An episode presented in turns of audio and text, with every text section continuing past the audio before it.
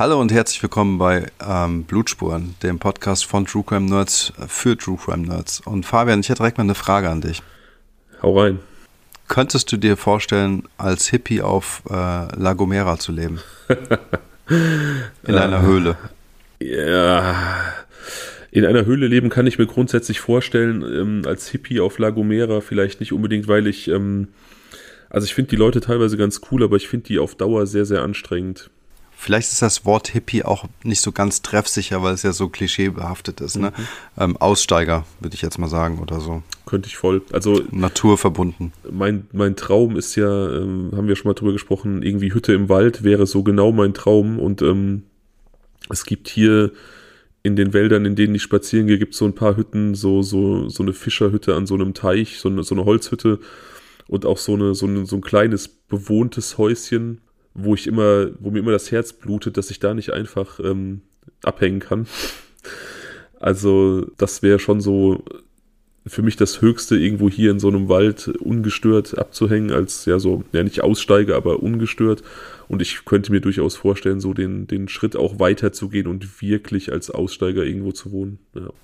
Und ähm, also natürlich. Schon aber noch berufstätig. Also so, ja, dass du quasi, ja, okay das macht es nicht für mich hundertprozentig. Ne? Also, ja, also so, so diese La Gomera-Leute, die sind ja dann doch wirklich komplett raus. Die äh, verdienen vielleicht wenig Geld durch, ähm, ich glaube, teilweise geben sie dann irgendwelche Yogakurse oder einer ist YouTuber, ähm, macht dann solche, hat so Klangschalen, mit denen er irgendwie eigentlich auch ganz wunderbare, entspannte ähm, Sounds macht, ähm, die wahrscheinlich auch niemand so authentisch machen kann ähm, wie er oder Menschen wie er. Und ähm, oder die sind halt irgendwie haben Auftritte, machen Musik, so ein Kram, aber das ist dann eher so auf so einer Tagelöhnerbasis, würde ich sagen.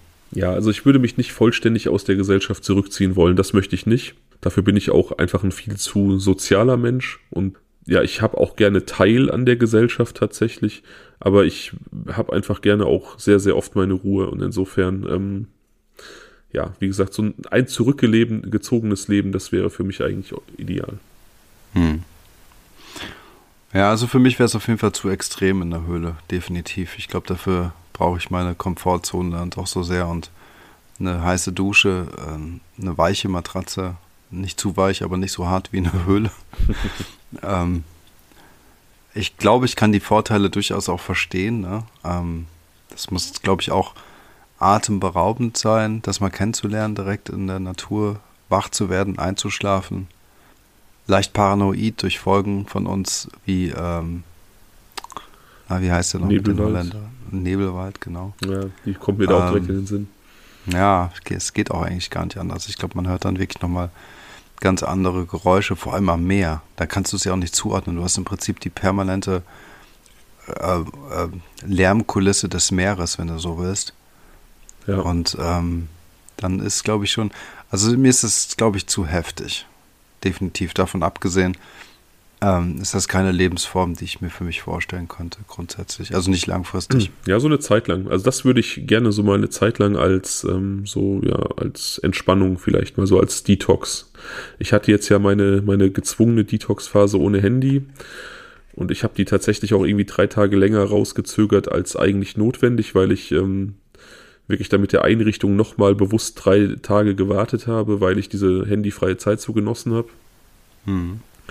Und wie gesagt, so zwei Wochen ähm, Aussteigerleben auf La Gomera oder in irgendeiner Schweizer Alpenhütte beim, weiß ich nicht, Viehauftrieb helfen oder beim Käse machen oder was weiß ich und kein Internetempfang und kein nichts. Das wäre mal cool, da bin ich dabei, auch von mir aus einen Monat oder zwei. Ähm, aber als langfristiges Lebensmodell wäre das dann nichts für mich. Ähm, also ich finde sowas wie jetzt zum Beispiel sich irgendeiner äh, Farm anzuschließen oder dann irgendwie Käse zu machen oder was. Das ist ja nochmal ein anderes Kaliber. Dann bist du ja dann irgendwie eingebunden in dein Sozialgefüge und hast ein Dach über dem Kopf und bist verpflegt und so, ne? Dieses ja wirkliche Höhlenleben finde ich halt einfach deswegen zu krass, ähm, weil es so sehr ähm, so existenziell ist, weißt du? Ich glaube auch nicht, dass es gesund sein kann. Ich glaube, also, dass es vielleicht gesünder sein kann, als unser zivilisiertes Leben. Ich glaube, das ist jetzt natürlich auch ein bisschen esoterisch, aber ich glaube, dass unser, ähm, dass wir zum Beispiel dieses Schlafen auf hartem Boden, dass das für unseren Körper und für unsere Haltung viel, viel besser ist als dieses Hängen in Matratzen und auf Sofas. Ich glaube, ganz, ganz viele von diesen Volkskrankheiten wie Rückenschäden und so, die kommen auch daher. Das haben Völker, die irgendwie auf dem Boden schlafen, in der Regel nicht. Und die gibt es ja heutzutage immer noch. Und ich glaube auch, dass das ist jetzt der esoterische Teil. Ich glaube, dass durch das ähm, Schlafen auf nacktem Boden wir ganz anders ähm, Kontakt zur Erde und zur Natur aufnehmen. Ja, das auf alle Fälle. Der uns ja. vielleicht so in der Stadt häufig mal verloren geht und der uns vielleicht auch fehlt, äh, wenn wir so in der Stadt so ein urbanes Leben leben. Ja, damit hast du auch recht. Ähm, ich glaube, ich glaube, für mich liegt die Wahrheit irgendwo in der Mitte, so, ne? Ja, wie ähm, immer. Ja, genau. Also ähm, das ist die aristotelische Ethik. E Ethik. Ähm, zu extrem, egal welche Richtung, ist nicht gut. Die Wahrheit ist was ausge ausgeglichen ist es im Prinzip in der Mitte und dann ist es wohl ähm, nach Aristoteles das Sinnvollste, was man machen sollte. Exakt, ja. Also von daher ähm, glaube ich, dass man immer wieder einen Bezug zur Natur auch finden sollte. Aber so ein, irgendwie finde ich aber auch einen, ähm, so einen Naturtourismus ähm, ähm, teilweise so ein bisschen fake, wenn er zu sehr inszeniert ist. Auf weißt jeden du? Fall. Auf ich jeden würde, ich handhabe das eher so wie du und äh, gehe in den Wald und spaziere dort oder so, weißt du? Oder genieße es mal an einem Bach zu sitzen, der schön ist oder so. Oder ähm, ich versuche ja seit ein paar Jahren, übe ich mich, wie du weißt, im Pilze suchen und bin äh, grandios gescheitert. Also, äh, weil ich einfach recht wenig Plan habe und es einfach immer trockener wird. Aber das ist so meine Art. Ne? Das mache ich dann auch ganz selten eigentlich. Ne? Aber ähm, ich, das ist so meine Art, relativ nah an der Natur zu sein. Aber interessant, dass du das ansprichst. Ich habe nämlich die Tage noch gedacht, ich muss mal gucken, ob es nicht irgendwie Menschen gibt hier so im Kölner Raum, die sowas anbieten wie so Pilzwanderungen, dass man mal ähm, mit jemand kundigem Pilze sammeln geht und äh, lernt, welche man sammeln und essen kann. Ich habe das als Kind mit meinem Vater oft gemacht und so ein paar Kenntnisse habe ich noch, aber ähm, würde die gerne vertiefen. Da muss ich irgendwie mal gucken, ob ich das nicht irgendwie hinbekomme. Ja, also ähm, ich kann es dir nur empfehlen. Das ist ähm, durchaus kommt da nochmal der ähm, Jäger- und Sammlertrieb in einem durch. Und es macht dann einfach riesig Spaß, ähm, wenn man wirklich mal was findet. Und dann kommst du halt irgendwie nach Hause und ähm, hast wenig vielleicht auch, brät sie in der Pfanne, dann irgendwie ein gutes Brot dabei. Ja. Bisschen Salz, bisschen Pfeffer, natürlich aus der Mühle. Fertig. Und das ist einfach genial. Schmeckt einfach super. Ja, das und, waren so, ähm, Entschuldige.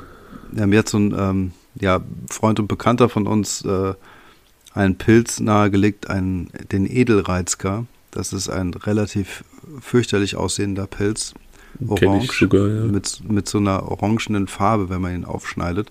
Und der hat ähm, auch so ein, ja, wie sagt man, gemein heißt das, glaube ich, bösen Zwilling. Das heißt also ein äh, nicht genießbarer Pilz, der ja. ähm, eben aber zum Verwechseln ähnlich sieht. Und ähm, man erkennt ihn einfach, einfach unter anderem daran, dass wenn man ihn aufschneidet, dass dort dann äh, nicht diese orangene Flüssigkeit austritt. Jedenfalls der Reizgas etwas, ein Pilz, den ich nie im Leben gesammelt hätte. Und ähm, der schmeckt einfach perfekt, ne? Der ist einfach super lecker. Ja, also wie gesagt, das waren auch als Kind, ich erinnere mich da auch dran, dass das so absolute Highlights waren. So, ähm, wie gesagt, ich bin ja auch auf dem Dorf aufgewachsen, in so Herbstspaziergänge mit meinen Eltern im Wald und mein Vater hat Pilze gesammelt ähm, und dann wurden die zu Hause auch äh, mit Speck in der Pfanne angebraten und Pfannekuchen dazu. Ähm, ja, einfach so der perfekte Sonntag, ne? Draußen in der Natur und dann das Geil. Essen, was die Natur einem geschenkt hat. Genau darum geht's, ja. Ähm, liebe ich auf jeden Fall und deswegen würde ich das gerne nochmal irgendwie aufnehmen und vertiefen. Und man muss ja vorsichtig sein. Es gibt ja auch in deutschen Wäldern da durchaus ähm, Brüder und Schwestern von unseren Speisepilzen, die alles andere als genießbar sind. Der Knollenblätterpilz zum Beispiel, der dich einfach ähm, ja, töten kann. Ja, also ich bin tatsächlich, kenne ich jetzt drei Pilze, die ich sammle. Und ähm, aber was heißt sammle? Man muss es mal wirklich sagen, wie es ist. Also ich habe vor ungefähr drei Jahren das nochmal versucht, nochmal zu machen. Also irgendwann als Kind war ich das letzte Mal Pilze sammeln und ich schaffe das auch nicht oft zeitlich, ne? Und ähm, im ersten Jahr lief das halt ganz gut. Ne? Dann war der Korb gefüllt mit ein paar Pilzen. Aber seitdem habe ich eigentlich nichts mehr gefunden. Weil ich jetzt aber auch wirklich nur ein paar Stunden jeweils immer war. Und wenn du die Spots nicht kennst ähm, und sowieso dich kaum auskennst, weil du nur ein paar Pilze sammelst, dann lässt es sein. Jetzt war es so, dass ich jetzt zum Beispiel auch mal so ein Parasol mal gesehen habe. Also den kann ich wohl auch noch erkennen. Aber dann dachte ich mir so, ach Gott, so ein armes kleines Pilzchen lasse ich jetzt auch mal stehen, ne? Das ist sehr gütig wenn, von dir. Ja, wenn es nur einer ist, das wäre ja auch ein bisschen arschig irgendwie. Ja, definitiv. Aber Pilze generell sehr, sehr geile Sache, stehe ich drauf. Also, so, sobald du es drauf hast, können wir es ja mal irgendwie probieren. Ja, sehr gerne. Losziehen und mal sammeln. Sehr, sehr gerne. Dann müssen wir mal wieder unsere Holzhütte mieten und so einen Abend am, am äh, Kaminfeuer genießen und äh, da dann irgendwie vorher Pilze sammeln. Und dann nehmen wir so voll auf Pilzen, weil wir einfach komplett vercheckt haben und einfach irgendwie giftige gegessen haben und irgendwie voll high sind, dann nehmen wir eine Folge auf. Voll geil, auf jeden Fall. ähm, ja, definitiv. Ich ähm, will kurz was Organisatorisches sagen. Und zwar haben uns tatsächlich auch schon Leute Fotos geschickt nach unserem letzten Aufruf. Wo hört ihr Blutspuren? Was seht ihr, wenn ihr uns hört? Für die, für die Collage, die du basteln wirst oder den Minifilm. Wir hatten dazu in unserer letzten Folge aufgerufen, der äh, letzten Zuhörerfolge und wir möchten diesen Aufruf hier nochmal erneuern, denn auch wenn schon ein paar Fotos reingekommen sind, es können gerne noch viel, viel mehr kommen. Oder auch Videos kurze. Ja, genau, warum nicht auch Kurzvideos, klar. Nehmen wir alles. Ja, genau. Sehr cool, er freut mich, dass, ähm, dass es direkt schon losgeht. Also wir haben gesagt, Leute, für alle, die, die es nicht mitbekommen haben, am 13. November ähm, werden wir ein Jahr und ähm, wir ähm, haben jetzt so einen Stichtag auserkoren, nämlich den 20. Oktober. Bis zu diesem Tag könnt ihr uns ähm, im Prinzip ein Foto oder ein kurzes Video schicken. Das zeigt, was ihr seht, wenn ihr uns hört. Ne? Weil wir einfach gerne ähm, ja, wir sind so ein bisschen berauscht von diesen ganzen Kommentaren und von den Rückmeldungen und äh, finden es toll, dass wir ein Teil von euch sind in manchen Lebenslagen und äh, Situationen oder im Alltag, wann auch immer ihr uns hört und wir würden gerne mehr darüber erfahren. Und ähm, da dachten wir, okay, es wäre doch schön, das Ganze zu sammeln und irgendwie in so einem kleinen Collagewerk festzuhalten, was wahrscheinlich auf so ein kleinen, kleines Video oder sowas hinauslaufen wird. Auf jeden Fall, ja. Ja, Stichwort letzte Folge, Zuhörerfolge. Jetzt sind wir wieder unter uns. Ähm, auch schön, obwohl es natürlich auch schön war, einen Gast zu haben. Und ich muss ganz ehrlich sagen, auch für kommende Zuhörerfolgen, unsere beiden bisherigen Zuhörerinnen, die hier ihre Fälle präsentiert haben, die haben die Latte schon ganz schön hochgelegt. Also die haben das beide sehr, sehr gut gemacht. Nochmal auch danke an die beiden und ich äh, freue mich auf jeden Fall auf weitere von euch, die sich trauen. Also der nächste Platz ist auch schon vergeben. Da ähm, das hat sich kurzfristig ergeben, aber ja, meldet euch, wenn ihr dabei sein möchtet. Auf alle Fälle. Ähm, es hat tierisch viel Spaß gemacht und, ähm, und unterm Strich ähm, glaube ich, dass diese, ähm, na, vielleicht auch Hemmungen, die vielleicht, die man ganz natürlicherweise hat in so einem ähm, Format, dass die relativ schnell weg waren. Also ja. das haben uns eigentlich beide auch bestätigt, dass die natürlich am Anfang ist man aufgeregt, ist ja logisch, wären wir genauso und waren wir auch genauso und sind wir auch noch vor jeder Folge.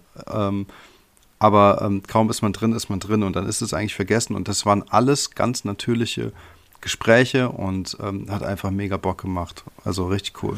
Aber guck mal, wie die Zeit vergeht. Das ist jetzt heute unsere 30. Folge. Ach krass. Ja, und also insgesamt unsere 32. Aufnahme, weil ähm, zwei haben wir, also einmal waren wir zu Gast bei Ofenkäse Crimes, eine Folge haben wir exklusiv für die gemacht als Takeover-Folge. Das heißt, wir sitzen jetzt echt schon zum 32. Mal am Mikrofon. Das ist auch ähm, krass schnell gegangen, finde ich. Ähm, Hashtag kleine Werbung. Ihr könnt durchaus in den nächsten Tagen, Schrägstrich maximal vielleicht ein bis zwei Wochen, mal bei Ofenkäse reinhören, um zu gucken, ob ihr dort was findet. So. Genau, ich werde das natürlich auch auf Instagram bei uns nochmal äh, erwähnen. Also Aufruf an die Zuhörer, die es noch nicht tun, folgt uns bei Instagram, damit ihr auf dem Laufenden bleibt, damit ihr vielleicht auch euch in Position bringt für die nächste Zuhörerfolge oder einfach mit uns in Austausch tretet. Genau, wir haben eine Gastfolge für Ofenkäse Crimes gemacht, weil die gerade zeitlich nicht dazu kommen, ihren Kanal am Laufen zu halten. Und ähm, ja, wenn ihr uns dann auch da hören möchtet, dann seid ihr herzlich eingeladen, das zu tun. Auf jeden Fall. Ähm, Stichwort Gastfolge. Es gibt, ähm, sagen wir mal, die Rahmenbedingungen haben sich, die Spielregeln von Was wäre wenn haben sich geändert. Und zwar äh, relativ kurzfristig äh, in der letzten Gastfolge mit Emily. Ähm, sie hatte die Idee, dass ähm, wir jetzt zukünftig die Was wäre wenn Fälle so aufziehen, dass im Prinzip ihr, nein anders, dass drei Was wäre wenn Szenarien immer geschildert werden von mir, aber die nicht immer alle zwangsläufig aus meiner Feder kommen. Und ähm, dazu würden wir jetzt in den nächsten Tagen eine ähm, E-Mail-Adresse dann auch festlegen, auf die ihr dann eure Was wäre wenn Vorschläge äh, senden könnt. Die landen dann alle bei mir, also wir umgehen quasi den Fabian, damit er nicht informiert ist. Sonst würden wir es ja über Insta machen und das würde er dann zu Gesicht bekommen. Das wollen wir nicht. Und ähm, so habt ihr die Möglichkeit, euch auch da äh, zu beteiligen, um ja einfach eure Ideen zu äußern. Und dann würden wir das dementsprechend immer so aufteilen, dass dann zwei Was wäre wenn äh, Fälle von mir kommen und dann einer von euch. Ja, ich bin auch mal gespannt, was heute für ein Was wäre wenn präsentiert wird. Es gibt noch ein Kopf-an-Kopf-Rennen zwischen den drei Szenarien. Also ähm, okay, cool. Bin ich gespannt. Ich auch. Stichwort allerdings auch kurz Instagram, bevor wir in den Fall einsteigen. Da möchte ich äh, was erzählen. Und zwar äh, lieben wir euer Feedback, auf jeden Fall. Ähm, und wir hatten eigentlich noch nie Feedback, das uns geärgert hat oder das ähm, ja nicht positiv war. Aber heute hat uns ein Feedback erreicht, das mich ein bisschen ähm, sprachlos gemacht hat und ähm, das wollte ich gerne teilen, um es Daniel zu erzählen, um es euch zu erzählen und auch um Menschen, die ähnliches Feedback loswerden möchten, schon mal vorzugreifen, dass sie es für sich behalten sollen. Ich bin wirklich gespannt. Du hast mir bisher noch nichts gesagt. Ja. Ja, also ich, irgendwas es, muss passiert sein. Genau, es war eine recht lange ähm, Nachricht eines äh, Followers. Ich werde so den Anfang paraphrasieren und einfach sinngemäß erzählen, was er geschrieben hat, aber den letzten Abschnitt werde ich ähm, vorlesen, den habe ich mir rauskopiert. Ähm, darauf möchte ich dann als eingehen. Also er hat uns Lob ausgesprochen für den Podcast und äh, hat sich darüber gefreut, dass wir keine ganz jungen Menschen mehr sind, dass er damit etwas mehr anfangen kann, wenn etwas, wenn Leute reden, die ja eine gewisse Lebenserfahrung haben. Er fand unsere Fallauswahl gut, er mochte unsere Stimmen, er mochte die Struktur und er sagte, es ist, als ob man mit uns irgendwie zusammensitzt, was wir schon häufiger gehört haben. Bisher äh, wunderschönes ja, Feedback. Bisher wunderschön. Es war auch, wie gesagt, sehr, sehr ausführlich. Dann kam allerdings der Abschluss und ich lese jetzt einfach mal vor. Also die Leute, die jetzt zuhören, bitte habt im Hinterkopf, das stammt nicht von mir, sondern das ist das, was der Mensch geschrieben hat. Aber eine Sache muss ich noch wissen. Früher habe ich gern Verbrechen von nebenan gehört. Dann habe ich erfahren, dass der Kerl seinen Zug gerne in den falschen Tunnel fährt und konnte ihn nicht mehr ernst nehmen. Seid ihr einfach nur Freunde oder auch Hinterlader? Wenn ja, kann ich euch leider auch nicht mehr hören. Äh, Bruder, wir sind super heterosexuell, also aus dem Gesichtspunkt heraus kannst du uns auf jeden Fall hören, aber bitte nimm Abstand davon, denn derart engstirnige Arschgesichter möchten wir gar nicht in unserer Zuhörerschaft haben. Boah, ich bin so ein bisschen sprachlos. ich war auch sprachlos, ja. Es ist, ähm, ich habe mich gefragt, was muss man für eine unglaubliche Wurst sein, um äh, von einem Podcast, den man gerne hört, Abstand zu nehmen, weil man erfährt, dass der Host schwul ist. So, was ändert das für einen? Nichts. Also. Ah keine Ahnung, es, ist, es hat mich wirklich, ich, ich war so hin und her gerissen zwischen Wut und Lachen, weil ich es einfach nicht fassen konnte, dass es Menschen gibt, die so engstirnig sind. Ah. Auf den Zorn muss ich erstmal kurz mein Bier hier aufreißen, warte. Ich muss kurz meine Vorbereitung weiterführen, um jetzt darauf zu antworten. Nein, es ist einfach, ich, ich, es macht mich auch einfach bestürzt, ne, weil ich denke, ähm, ja, weil ich, ich habe ja, wie gesagt, ich habe schon geäußert, es ist so an Engstirnigkeit kaum zu überbieten und auch an, an ich weiß nicht, ähm, vielleicht sollte der gute Mensch sich irgendwie eine Therapie suchen, vielleicht ist das, ist er sich irgendwie seiner eigenen Männlichkeit nicht sicher und sieht daher alles irgendwie als Bedrohung oder als, ähm, weiß ich nicht, hat Angst irgendwie da selber sich anzustecken, in Anführungsstrichen. Es ist einfach, es ist auf jeden Fall offenbart das eine ganz, ganz armselige Weltsicht. Also, ähm, um jetzt mal weniger ähm, direkt zu antworten als du, ähm, wobei ich das natürlich alles auch teile und auch deinen dein Zorn da nachvollziehen kann. Ähm, meine einfache Antwort an denjenigen, es ist doch vollkommen egal. Es ist ganz egal, was Menschen für sexuell, sexuelle Interessen haben. Das hat auch einfach nichts damit zu tun. Ähm, wenn du uns gerne hörst oder irgendwen anderen, Verbrechen von nebenan, wen auch immer, dann hör die Leute, weil du sie magst. Aber was die zu Hause im Bettchen treiben, geht dich doch einen feuchten Kehricht an, so, ne? Also von daher, keine Ahnung. Leben und leben lassen ist meine Devise. Also von daher, also weißt du, ich, äh, ganz ehrlich, ich ärgere mich über sowas gar nicht. Also ich finde es natürlich auch komplett daneben, aber ähm, ich verstehe diese Frage nicht, ehrlich gesagt. Also wenn ich jetzt Klaus Kinski wäre, dann würde ich wahrscheinlich vollkommen ex explodieren, aber der hat auch immer gesagt, ich verstehe diese Frage nicht. Ähm, nein, weißt du, äh, das ist so für mich so, ähm, das hat sowas von nichts miteinander zu tun, was wir hier an äh, Content produzieren, worüber wir uns unterhalten. Und wenn wir doch eigentlich sympathisch sind, man das, man das Gefühl hat, ähm, dass man hier mit uns einen Wein trinkt und dann im nächsten Moment die Frage kommt, äh, seid ihr auch Hinterlader? Weil wenn ja, dann möchte ich mit euch nichts zu tun haben. Dann ist doch meine, dann ist doch meine Frage, ähm, bist du irgendwie schizophren und hast jetzt je, mit jedem Menschen, mit dem du sympathisch bist und einen Wein trinkst, dann Angst, dass du dann jetzt irgendwie bekrapscht wirst oder was? Also das ist das, das ist das, was, wo ich meine so, hey, was ist los hier? Ähm, weiß ich nicht. Also ich nehme das jetzt gar nicht so ernst, aber ähm, bitte Leute, einfach leben und leben lassen sollen die Menschen glücklich sein mit dem, was sie machen. Hauptsache, man versucht nicht andere zu bekehren und äh, belästigt keine anderen. Ja, so sehe ich es auch. Also exakt so sehe ich es auch. Und wie gesagt, dieser Gedanke liegt mir einfach so fern, etwas, was ich gerne mag, zu boykottieren, weil die sexuelle Ausrichtung des Präsentierenden mir nicht gefällt. Ich meine, wie gesagt, wir reden nicht davon, dass jemand irgendwie ein pädophiler Straftäter ist, sondern einfach nur jemand, der einfach Männer liebt. So, ne? Genau. Ja, das wollte ich auf jeden Fall gerne loswerden. Dass, wie gesagt, ich wollte dir diese Anekdote nicht vorenthalten und ich wollte ähm, möglichst vorbeugen, dass nochmal solche Fragen kommen, dass, äh, ja.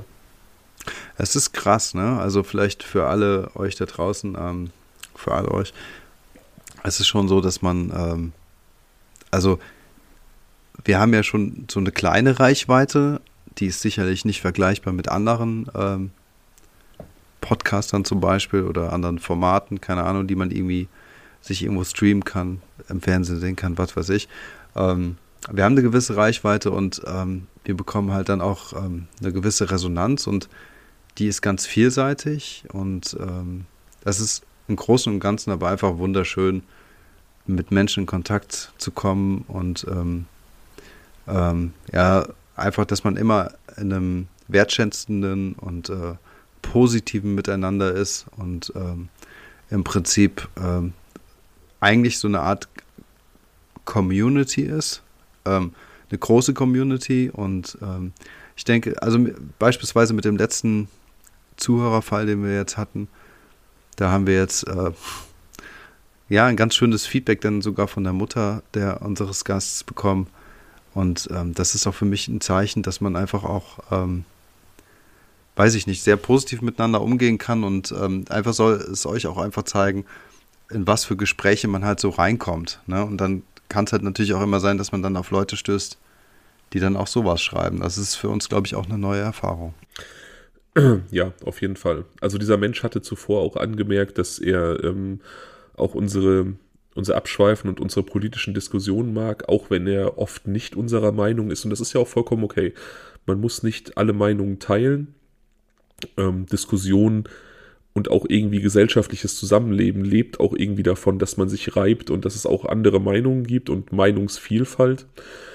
Aber es gibt halt einfach Meinungen, die ich einfach nicht akzeptieren möchte und die ich ätzend finde. Und ähm, wie gesagt, wer derart engstirnig ist, der ist hier einfach fehl am Platze.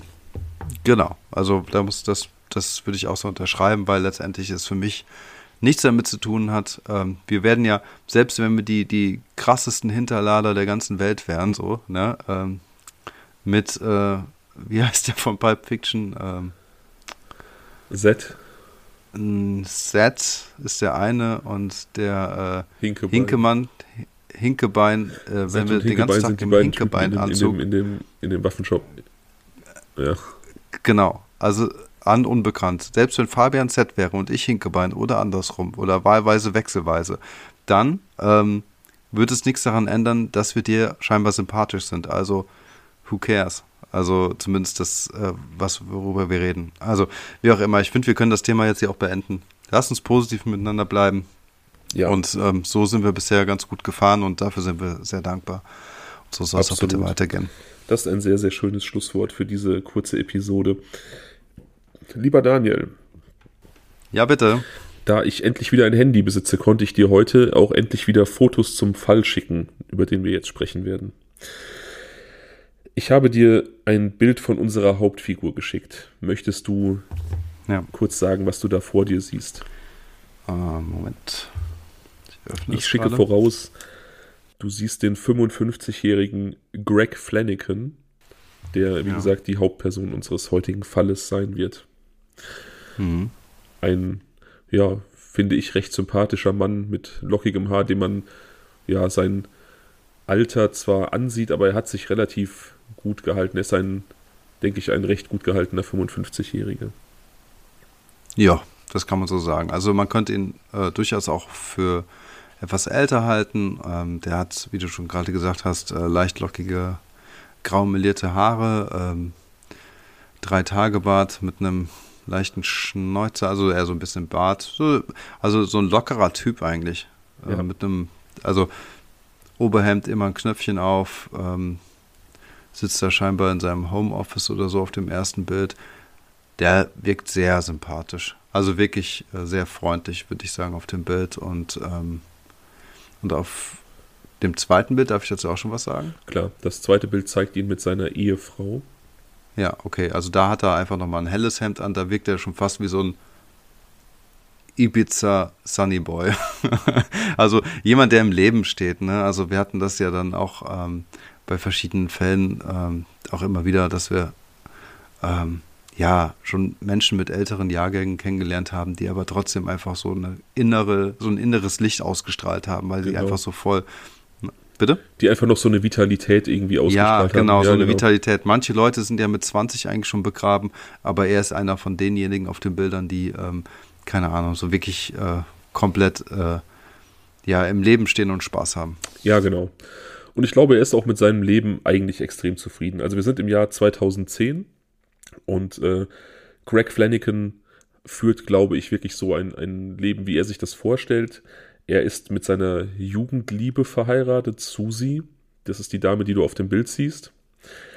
Die sind ein bisschen über Umwege wieder zusammengekommen, davon erzähle ich nachher. Und er ist gemeinsam mit seinem Bruder selbstständig im Ölförderbereich, also sie sind in, im Ölbohr- und Förderbereich in Texas ähm, selbstständig. Mhm. Er lebt allerdings nicht in Texas, er lebt mit seiner Frau in Louisiana und ähm, pendelt dann immer, weil er eben darauf angewiesen ist, äh, klar, Ölförderung wird da betrieben, wo eben Öl vorhanden ist. Ähm, das ist dann eben in Texas. Und deswegen wohnt er unter der Woche im MCM Hotel Elegante in Beaumont in Texas, das direkt an der Interstate 10 ist, einer wichtigen Verkehrsroute in den USA, sodass er schnelle Verkehrsanbindung hat, wenn er dann in seiner freien Zeit nach Hause zu seiner Frau fährt. Das ist etwa eine zweistündige Autofahrt. Mhm. Also durchaus zu managen. Ja. In diesen Tagen in der Woche, wenn er dann in Beaumont ist, dann arbeitet er eigentlich nur und ähm, verbringt eigentlich die Zeit, abgesehen von der Arbeit, damit, auf dem Hotelzimmer fernzusehen oder mit seiner Frau zu kommunizieren. Also die beiden sind offensichtlich extrem eng und sehr verliebt. Ähm, Greg ruft immer morgens als allererstes, bevor er arbeiten geht, seine Frau an. Und auch abends nach der Arbeit geht er nicht mit seinen äh, Geschäftspartnern oder Arbeitern noch irgendwie in die Bar eintrinken oder mit seinem Bruder, sondern zieht sich auf Hotelzimmer zurück, schreibt geschäftliche E-Mails und textet oder telefoniert mit seiner Frau Susie. Die beiden waren, wie gesagt, erstmals in ihrer Jugend ein Paar, haben sich dann allerdings aus den Augen verloren, so diese typische Geschichte in der Jugendliebe. Ähm, es stellte sich dann beiden irgendwann die Frage, ob das wirklich jetzt alles war, ob man sich wirklich an diesen Menschen ein Leben lang binden möchte, so jung. Ähm, beide entschieden sich dagegen. Beide fanden sich aber wieder. Äh, Susi rief irgendwann Greg an und ähm, er wartete wohl auf ihren Anruf, beziehungsweise meldete sich am Telefon mit den Worten, ich habe auf deinen Anruf gewartet. Und also das heißt für mich ganz kurz, die waren also mal zusammen, dann getrennt, weil sie sich nicht sicher waren, ob sie jetzt für ewig zusammenbleiben könnten genau. und haben dann später wieder zusammengefunden. Genau. Und ab okay. diesem Zeitpunkt, wo sie dann wieder zusammengefunden haben, wo ihnen dann klar war, dass sie doch ohne den anderen nicht sein wollen, waren sie 15 Jahre verheiratet, also seit dem Jahr 1995. Okay. Wie gesagt, die beiden wirken extrem harmonisch und verliebt. Ähm, sie ist sein erster und letzter Gedanke am Tag und äh, einfach auch gewöhnt, dass sie extrem viel kommunizieren, wenn Greg unter der Woche in Beaumont ist.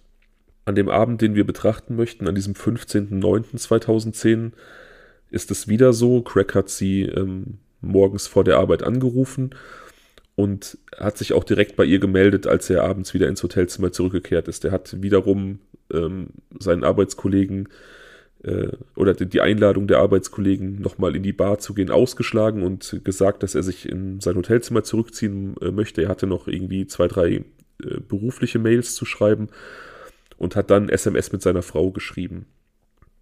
Mhm. Er erzählt ihr, dass er im Bett liegt ähm, und fernsieht. Er hatte sich Iron Man 2 besorgt, der ist dann im Jahr gerade rausgekommen, wollte den sehen ja. und ähm, ja, das ein oder andere Zigarettchen rauchen. Greg war sehr starker Raucher und einfach den Abend entspannt verbringen. Susie erinnert ihn daran, doch bitte weniger zu rauchen. Sie macht sich seit Jahren so ein bisschen Sorgen um ihn, weil er eben mittlerweile in ein etwas höheres Alter kommt. Er geht halt auf die 60 zu oder ja, 55. Also er ist keine 20 mehr und er lebt relativ ungesund. Er hat sehr viel Stress durch den Job, durch die Pendelei. Er tut so nichts für sich, er treibt keinen Sport, er geht nicht in die Natur, er ernährt sich sehr, sehr schlecht und er raucht viel zu viel. Also Susi ist da immer so ein bisschen um seine Gesundheit. Äh, das finde ich total, das finde ich krass, ne? Also es könnte man sich auf den Bildern gar nicht vorstellen. Wenn man ihn so sieht, würde ich jetzt echt sagen, das ist einer, der, keine Ahnung, jeden Sonntag acht Stunden spazieren geht, äh, 16 äh, zu 8 Ernährung macht und ähm, keine Ahnung. Ich finde, frisch gepressten also, O-Saft jeden Morgen trinkt oder so. Findest du, also so wirkt er jetzt auf mich nicht. Ich hätte jetzt, also er ist jetzt irgendwie kein, oder er sieht auch für mich jetzt nicht aus wie irgendwie ein krasser Sportler oder ein Athlet, aber es ist auf jeden Fall jemand, wo ich denken würde, ja, dass der in irgendeinem Maße aktiv ist. Der sieht gesund aus. Genau. Mich. Und nicht wie jemand, der halt einfach, keine Ahnung, wirklich ein Kettenraucher ist und super viel Stress hat. Er sieht nicht nach einem gestressten Menschen aus.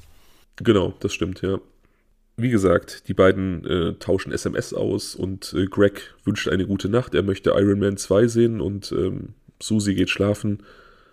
Dieser Abend endet wie so viele Abende, wenn Greg in Beaumont ist. Mhm. Am nächsten Morgen ruft Susie im Büro an, also im Büro von Greg und seinem Bruder. Sie ist irritiert und auch etwas in Sorge, denn Greg hat sich an diesem Morgen nicht bei ihr gemeldet. Er hat nicht angerufen und wie gesagt, er tut das jeden Morgen. Also das ist Grund genug, sie in Sorge zu versetzen. Ja. Gregs Mitarbeiter können ihr auch nicht weiterhelfen. Er war auch nicht im Büro, was ungewöhnlich war, denn er galt auch als extrem fleißiger und pünktlicher Chef. Und ähm, können ihr, wie gesagt, da nicht weiterhelfen. Er hat sich auch nicht abgemeldet, krank gemeldet, irgendwas. Sie haben aber schon Kollegen in Gregs Hotel geschickt. Dort im Zimmer 348 öffnet niemand auf das Klopfen der Angestellten hin und so bitten sie ähm, einen Hotelangestellten von der Rezeption, ihnen das Zimmer zu öffnen, was dieser dann auch tut. Schnell wird klar, warum Greg sich nicht gemeldet hat bei seiner Frau oder auf der Arbeit oder nicht auf das Klopfen reagiert hat. Er liegt bäuchlings auf dem Boden, kurz vor der Hoteltür, äh, der Zimmertür, den Kopf Richtung Tür, so als wollte er das Zimmer verlassen und sei dann umgekippt. In seiner linken Hand findet sich eine Zigarette, ansonsten ist erstmal nichts Ungewöhnliches festzustellen. aber den Angestellten wird schnell klar, dass Greg offensichtlich tot ist, denn seine Haut ist schon, ja, hat schon diese, diese, diese gräulich fahle Farbe angenommen und ist kalt und ähm, er atmet nicht mehr. Also es ist klar, dass er verstorben ist. Aber hat er denn irgendwelche Wunden? Also sieht das irgendwie nach, ähm, keine Ahnung, nach einem Erschlagen aus oder sowas? Es gibt auf den ersten Blick erstmal gar nichts. Überhaupt nichts. Die Polizei trifft ein und auch das Zimmer an sich bietet keinerlei Spuren oder keinerlei Anhaltspunkte. Es ist absolut sauber und ordentlich. Es gibt keine Spuren eines Kampfes oder Spuren einer zweiten Person. Offensichtlich hat sich nur Greg in diesem Zimmer aufgehalten und sein Tod ist erstmal ein Mysterium. Sein Geldbeutel liegt auf dem Nachttisch. Er ist nicht angetastet worden, offensichtlich. Es fanden sich deutlich über 100 Dollar darin, also ein Raubgeschehen kann ausgeschlossen werden. Und außer dieser Zigarette in seiner linken Hand gibt es erstmal nichts Ungewöhnliches. Andere Gäste derselben Etage werden befragt, aber niemandem ist etwas aufgefallen. Also so aus den umliegenden Zimmern, die wirklich so nah dran sind. Ja. Susi und die Polizei glauben erstmal an einen natürlichen Tod. Wie gesagt, Susi war generell in Sorge um den Gesundheitszustand ihres Mannes.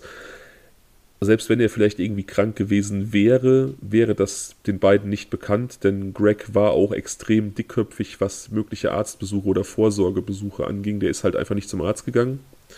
Der Klassiker. Der absolute Klassiker, sodass ähm, es durchaus möglich gewesen wäre, dass sein Gesundheitszustand äh, absolut desolat ist und er das einfach nicht wusste.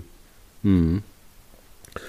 Ist auch so krass, ne, wie das manchmal kommen kann. Also ähm, irgendwie Beispiel aus, ja, aus dem erweiterten, ganz erweiterten Bekanntenkreis, da ist einfach vor drei Jahren jemand an, einem, an einer unerkannten Diabetes verstorben. Einfach so von heute auf morgen. Pah. Ja, ist schon krass. Mhm. Also so etwas in, halten halt alle in diesem Fall für möglich. Irgendein unerklärtes, unerkanntes gesundheitliches Leiden aufgrund von Gregs doch sehr ungesundem Lebensstil. Es ist ja auch so, wenn du sehr, sehr gestresst bist, dann setzt das ja auch gewisse Hormone frei in deinem Körper. Cortisol ist ein Stresshormon. Das sorgt dann dafür, dass ähm, andere Hormone nicht mehr produziert oder nur unzureichend produziert werden. Also auch Stress kann dich krank machen auf Dauer. Hm. Insofern ist das hier gar nicht so abwegig. Dann allerdings wird die Leiche obduziert und das ändert erstmal alles. Zuerst fällt dem Arzt auf, dass Greg trotz seines Lebensstils äußerlich extrem gesund wirkt, also was auch du schon äh, anhand der Fotos festgestellt hast. Mhm. Es gibt äußerlich erstmal nichts Bemerkenswertes. Der Arzt stellt eine kleine Schürfwunde auf der Wange fest und äh, die rührt vermutlich vom Sturz auf den Hotelboden her. Er ähm, betrachtet nun den Torso und findet auch dort keinerlei Spuren, weder an den Armen noch am Oberkörper. Dann wendet er sich dem Unterkörper zu und entdeckt einen Bluterguss, eine Hämatombildung, die aus dem Intimbereich bis zur Leiste zieht, also bis zur Hüfte fast schon. Und eine weitere Untersuchung fördert einen circa ein Zentimeter langen Riss im Hodensack hervor. Also der ist durch irgendeine Einwirkung gerissen. Das die, ist seltsam. Die kann sich der Arzt auch erstmal nicht erklären. Der Genitalbereich ist angeschwollen. Wie gesagt, es gibt eine Hämatombildung bis zur Hüfte. Es gibt mhm. diesen Riss im Hodensack, aber erstmal nichts, was seine Todesursache erklären könnte.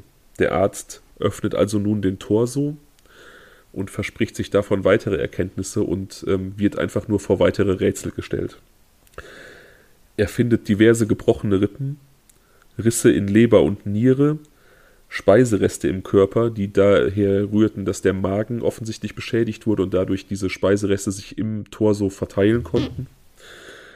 Ein Loch im Herzen und extrem viel Blut im Torso. Also durch dieses Loch im Herzen konnte das Blut in den Torso laufen und aufgrund der Menge ist errechenbar, dass Greg innerhalb von circa 30 Sekunden verblutet sein muss. Also nur damit ich es nochmal verstehe. Er liegt tot in seinem Zimmer ja. mit einer Zigarette in der Hand. Also scheint er relativ ähm, überraschend vom Tod überrascht worden zu sein. Sehr unerwartet. Ähm, er scheint auch keine Angreifer gehabt zu haben, weil sonst wäre es ja so gewesen, dass er nicht mehr so cool die Zigarette gehalten hätte, möglicherweise. Exakt, ja. Ähm, Ne? Und ähm, hat äußerlich keine Verletzung, bis auf die eben im Genitalbereich. Und aber innerlich ist halt alles Matsche. Und das ist, also weil bis zu dieser Verletzung im Genitalbereich hätte ich halt jetzt gesagt, dass der möglicherweise einen, äh, einen Herzinfarkt gehabt hat oder sowas. Oder was du eben meintest, ne, irgendeine unentdeckte Krankheit, irgendwas, was er mit sich geschleppt hat, aber nicht wusste. Ja, das stimmt. Polizei und Arzt stehen vor einem absoluten Rätsel. Die Verletzungen des Opfers oder des Toten passen zu etwa einem Autounfall oder einem Zerquetschen mit einer schweren Last oder auch zu einer extremen äußerlichen Gewalteinwirkung. Also eine, also wenn er jetzt extremst zusammengeschlagen worden wäre, könnten diese Verletzungen auch entstehen, gerade Leber- und Milzrisse und natürlich auch die Rippenbrüche. Dann allerdings müssten sich natürlich äußere Spuren finden lassen. Ja, eben. Bei einem Überfahren und Zerquetschen natürlich auch. Und was sollte ihn in seinem Hotelzimmer überfahren oder zerquetschen? Und wir müssen bedenken, dass er ja auch sehr, sehr schnell verstorben sein muss. Und natürlich stellt sich auch die Frage, wenn er irgendwo anders zu Tode gekommen sein sollte und dann in sein Hotelzimmer geschafft wurde, äh, warum sollte ein möglicher Verursacher seines Todes ihm dann noch eine Zigarette in die Hand geben? Also es passen dort also sehr, höchstens, sehr höchstens, um es zu vertuschen. Ja. Das könnte man sich vielleicht noch vorstellen, ne? Damit es eben nach Selbstmord aussucht, das stimmt. aussieht. Ja. Jedenfalls ermittelt die Polizei nun, also ihnen ist jetzt klar, dass es keine natürliche Todesursache sein kann und sie möchten zutage fördern, was da genau geschehen ist. Und sie hören sich erstmal im Umfeld um, im privaten wie auch im beruflichen. Wie schon so oft erwähnt, sind dort ja auch meistens die Gründe für solche Mordfälle zu finden. Ja. Allerdings können sie sowohl im geschäftlichen als auch im privaten Bereich ähm, keinerlei Motive zutage fördern. Greg Flanagan ist extrem beliebt, wird von allen geschätzt und ähm, ja, keiner kann sich irgendwelche Feinde vorstellen. Ich meine, man hört immer, wenn jemand stirbt und diese Personen werden beschrieben, man hört immer, dass es nette, hilfsbereite Menschen waren und äh, kein, sie keine Feinde hatten. Ich glaube, niemand wird etwas Schlechtes ähm, erzählen, wenn er über einen toten Menschen gefragt wird. Aber in diesem Fall war es halt auch so, dass auch im geschäftlichen Bereich sein Bruder, seine Geschäftspartner, niemand konnte sich da irgendwas vorstellen. Wie ist es denn mit irgendwie ähm, Habgier oder so im Familienkreis? Wir hatten das ja im Prinzip jetzt so ähnlich im Fall Pädophil. Ähm, ist es so vielleicht möglich, dass er mit 55 hat er vielleicht auch Kinder gehabt oder sowas, ähm, ähm die jetzt hatte, daran interessiert sein könnten, was zu erben oder irgendwie? Ob er Kinder hatte, ist mir nicht bekannt. Das wurde aus der Berichterstattung rausgehalten. Ich denke, da sollte sich auf ähm, einfach die Frau und ihn konzentriert werden. Aber also auch ähm, private Motive wurden von der Polizei ausgeschlossen. Also auch, dass beispielsweise sein Bruder ihn irgendwie hätte loswerden wollen, um vielleicht seinen Firmenanteil zu bekommen oder so. Ja, sowas hätte es ja auch sein können. Ja, aber das wurde, wie gesagt, alles ausgeschlossen. Okay. Die Polizei muss also nun nach weiteren Möglichkeiten suchen und gucken, was passiert sein könnte. Sie überprüfen, wann er das letzte Mal nachweislich Kontakt zur Außenwelt hatte und sie finden einen Anruf um 20.30 Uhr bei der Rezeption. Es gab einen Kurzschluss in seinem Zimmer, der Strom war komplett weg. Er wollte sich gerade Popcorn in der Mikrowelle machen und rief deswegen die Rezeption an. Die schickten einen Elektriker. Dieser Elektriker wird von der Polizei gecheckt und sie finden heraus, dass er wegen äh, diverser sexueller Delikte vorbestraft war und sahen dann natürlich erstmal direkt einen Link zu diesem Tod, denn wie gesagt, der Intimbereich des Opfers war stark angeschwollen und mit Hämatomen überzogen. Aber dieser Verdacht wird schnell verworfen. Also es ist nicht bekannt, wie er sich geklärt hat, aber ähm, dieser Elektriker wird schnell von der Liste möglicher Verdächtiger gestrichen. Okay. Nochmals werden die Gäste in den Nachbarzimmern befragt. Das sind zumeist Arbeiter, die auf den Ölfeldern arbeiten, die dann ebenfalls unter der Woche dort äh, logieren und an den Wochenenden nach Hause fahren und sich meist mit mehreren Leuten Zimmer teilen. Die Leute im direkt angrenzenden Zimmer 349 waren auch so ein bisschen bekannt im Hotel, weil die öfter mal dort ja nach der Arbeit getrunken haben mit ihren Kollegen, öfter auch mal laut waren. Und auch sie werden also befragt. Die Polizei hat so ein bisschen die Theorie, dass die vielleicht aufgrund der Lautstärke in Streit mit Greg geraten sein könnten. Und er daraufhin dann im Streit zu Tode kam. Das wird Sinn ergeben, ja. Allerdings haben auch diese Arbeiter nichts gesehen. Sie sagen aus, sie hatten keinen Kontakt zu dem Mann aus dem Nachbarzimmer. Und wie gesagt, hätten sie ihn irgendwie zusammengeschlagen im Streit, dann hätte es einfach äußere Spuren geben müssen. Also die Polizei hatte auch nichts, um sie wirklich ähm, intensiver zu befragen. Es ist aber auch nicht so richtig erklärbar, ne? Also nee. es, ja, diese Fremdeinwirkung ist ja eigentlich nahezu ausgeschlossen, beziehungsweise, nee, also so richtig weil mir fällt jetzt keine Möglichkeit der Verletzung ein, die jetzt dazu führen könnte. Ja, mir auch nicht. Wie gesagt, gut, nun sind wir natürlich auch medizinische Laien. Wenn man jetzt vielleicht Insiderwissen hat oder sich da richtig auskennt, dann könnte man eventuell Szenarien entwickeln, aber so aus meiner Warte ist da auch nichts. Hm. Ein halbes Jahr später hat die Polizei noch immer keine neuen Anhaltspunkte oder irgendwelche Wege, in denen sie ermitteln könnten, also wird die Akte erstmal geschlossen. Das möchte allerdings Susie äh, Flanagan, also seine Frau, nicht akzeptieren. Sie möchte die Wahrheit herausfinden und da fällt ihr ein, dass sie vor kurzem einen Bericht über einen Privatermittler gelesen hat. Ken Brennan. Ken Brennan mhm. ist relativ bekannt durch eben Berichte über seine Fälle. Er hat einige spektakuläre ähm, Fälle, auch Mordfälle gelöst. Ken Brennan war früher selber Polizeibeamter aber aufgrund der Berichterstattung über seine Fälle, diese spektakulären Fälle, die er gelöst hat, konnte er sich leisten, nur noch Fälle anzunehmen, die ihn wirklich interessieren. Also er konnte relativ gut auch da von seinem Vermarktungsruhm leben, aufgrund eben seiner spektakulären Fälle. Mhm. Ich schicke dir mal ein Bild von Ken Brennan. Ähm, ich denke, wenn ich dich fragen würde, Daniel, zeichne mir mal bitte einen Privatermittler aus einem aus einer, weiß ich nicht, 2000er Krimiserie der USA, irgendwie so einen richtigen Klischee-Ermittler, dann würdest du mit so einem Bild wie Ken Brennan äh, um die Ecke kommen. Habe ich dir geschickt. Ja, der sieht original aus wie aus so einer CSI Miami. CSI Miami also, da ist ja der OG-Cop, weißt du? Der den Kleinen mal zeigt, wie es geht und immer noch Türen auftritt und dann irgendwie, keine Ahnung. Ja, tatsächlich und, und mit den, sein, ja.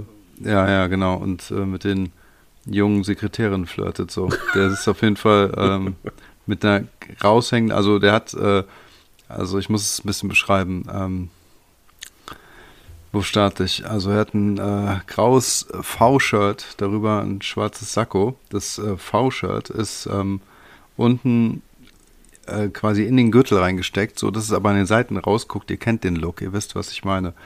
Aber nicht nur das Shirt hängt in seiner ähm, Jeans, ist in, in die Jeans reingesteckt.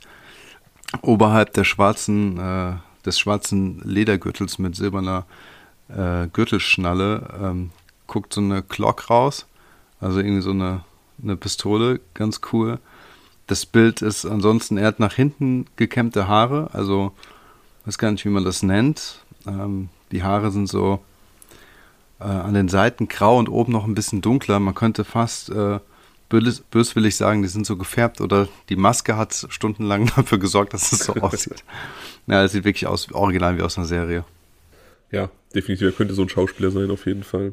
Jedenfalls hat sich äh, Susi seine Nummer besorgt und ruft ihn an. Er geht direkt selbst ans, ans Telefon, er ist gerade auf dem Golfplatz und Susi ist erstmal verwirrt, dass er selbst dran geht und dass er keine Sekretärin hat, aber das gehört schon zu seiner Arbeit, denn Ken Brennan möchte, wie gesagt, Fälle aussuchen, die ihn interessieren und er möchte direkt einen ersten persönlichen Eindruck von möglichen Klienten haben. Er sagt also Susie zu, sie in Louisiana zu besuchen und mit ihr zu sprechen. Und er nimmt sie da ganz schön ins Kreuzverhör. Also er ähm, forscht nach, ob sie nicht irgendwelche Gründe hätte, ihren Mann zu töten. Okay. Und stellt wohl auch recht unangenehme Fragen, die sie auch beantwortet.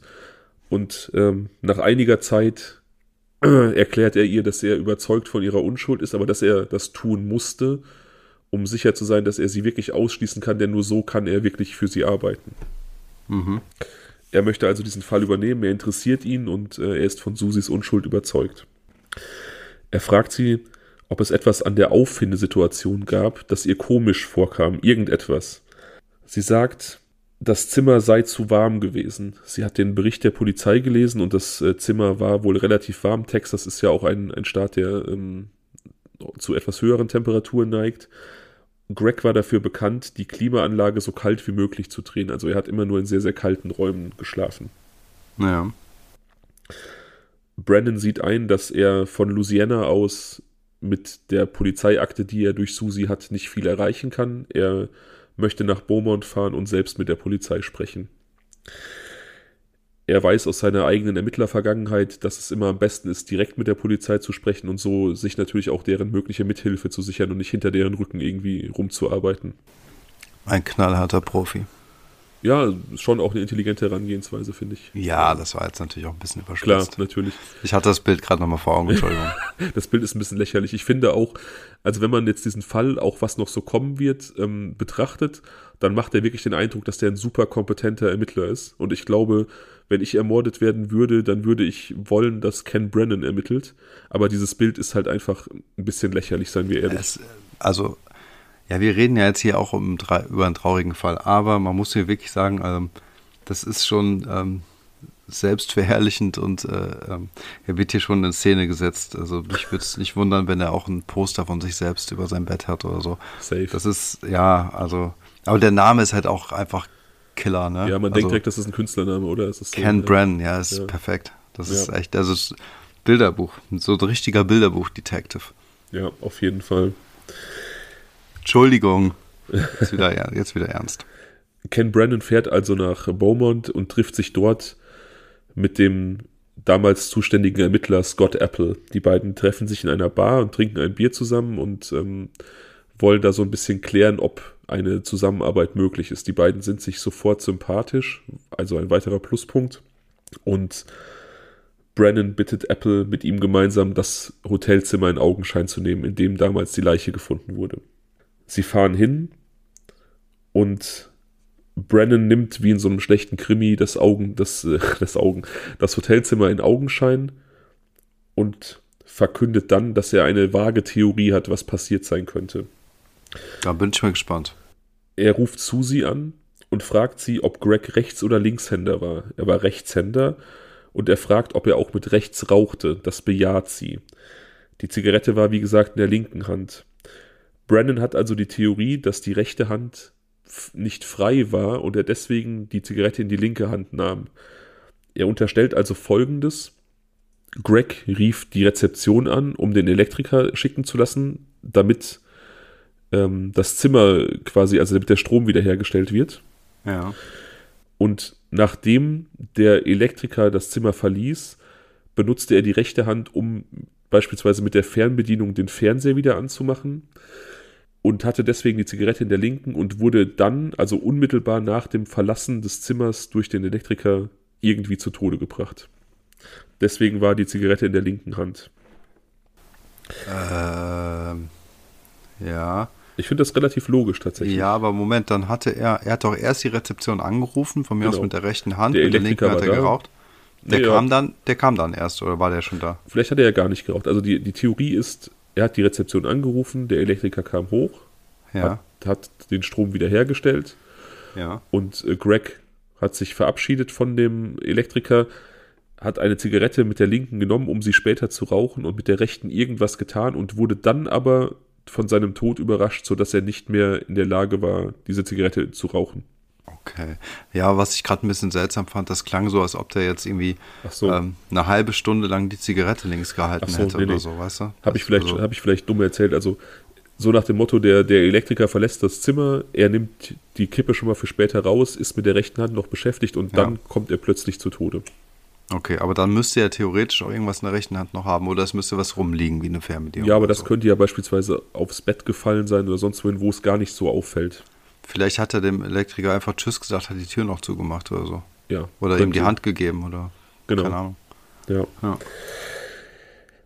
Er fragt jetzt also Scott Apple, ob denn sonst irgendwas auffällig war an der ganzen Konstellation im Hotel, ob irgendwas an den äh, Arbeitern aus den Nachbarzimmern auffällig war. Ja. Apple verneint das die waren halt relativ interessiert, was ist denn passiert. Also als sie dann befragt wurden von der Polizei, wollten sie wissen, was denn in diesem Zimmer 348 passiert ist. Aber das ist ja ganz ehrlich, äh, wenn du oder ich da gewohnt hätten und die Polizei würde uns befragen, ob uns irgendwas aufgefallen ist in der Nacht, ähm, dann würden wir auch fragen, was passiert ist. Ja. Er spricht nun also mit Kollegen der Arbeiter, die in anderen Zimmern wohnten, die etwas weiter entfernt waren. Wir erinnern uns, die Polizei hat nur die Anwohner der direkt angrenzenden Zimmer befragt. Ja.